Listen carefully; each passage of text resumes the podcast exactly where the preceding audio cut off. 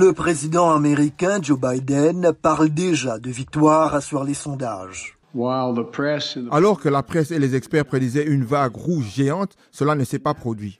Le scrutin de mi-mandat a toujours été défavorable au parti du président au pouvoir durant cette période.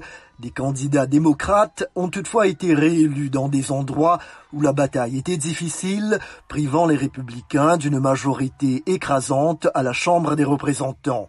Le républicain Kevin McCarthy est tout de même donné comme le prochain président de la Chambre. Les républicains travailleront avec tous ceux qui souhaitent se joindre à nous pour donner cette nouvelle direction que les Américains ont exigée.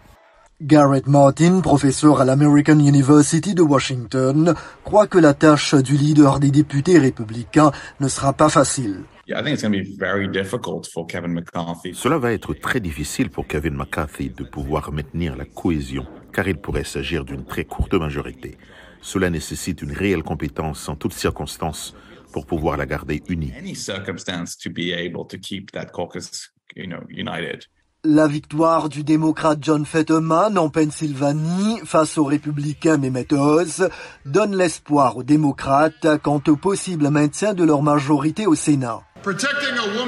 Nous voulons protéger le droit des femmes de choisir, augmenter notre salaire minimum, lutter pour le droit syndical. Les soins de santé sont un droit humain fondamental.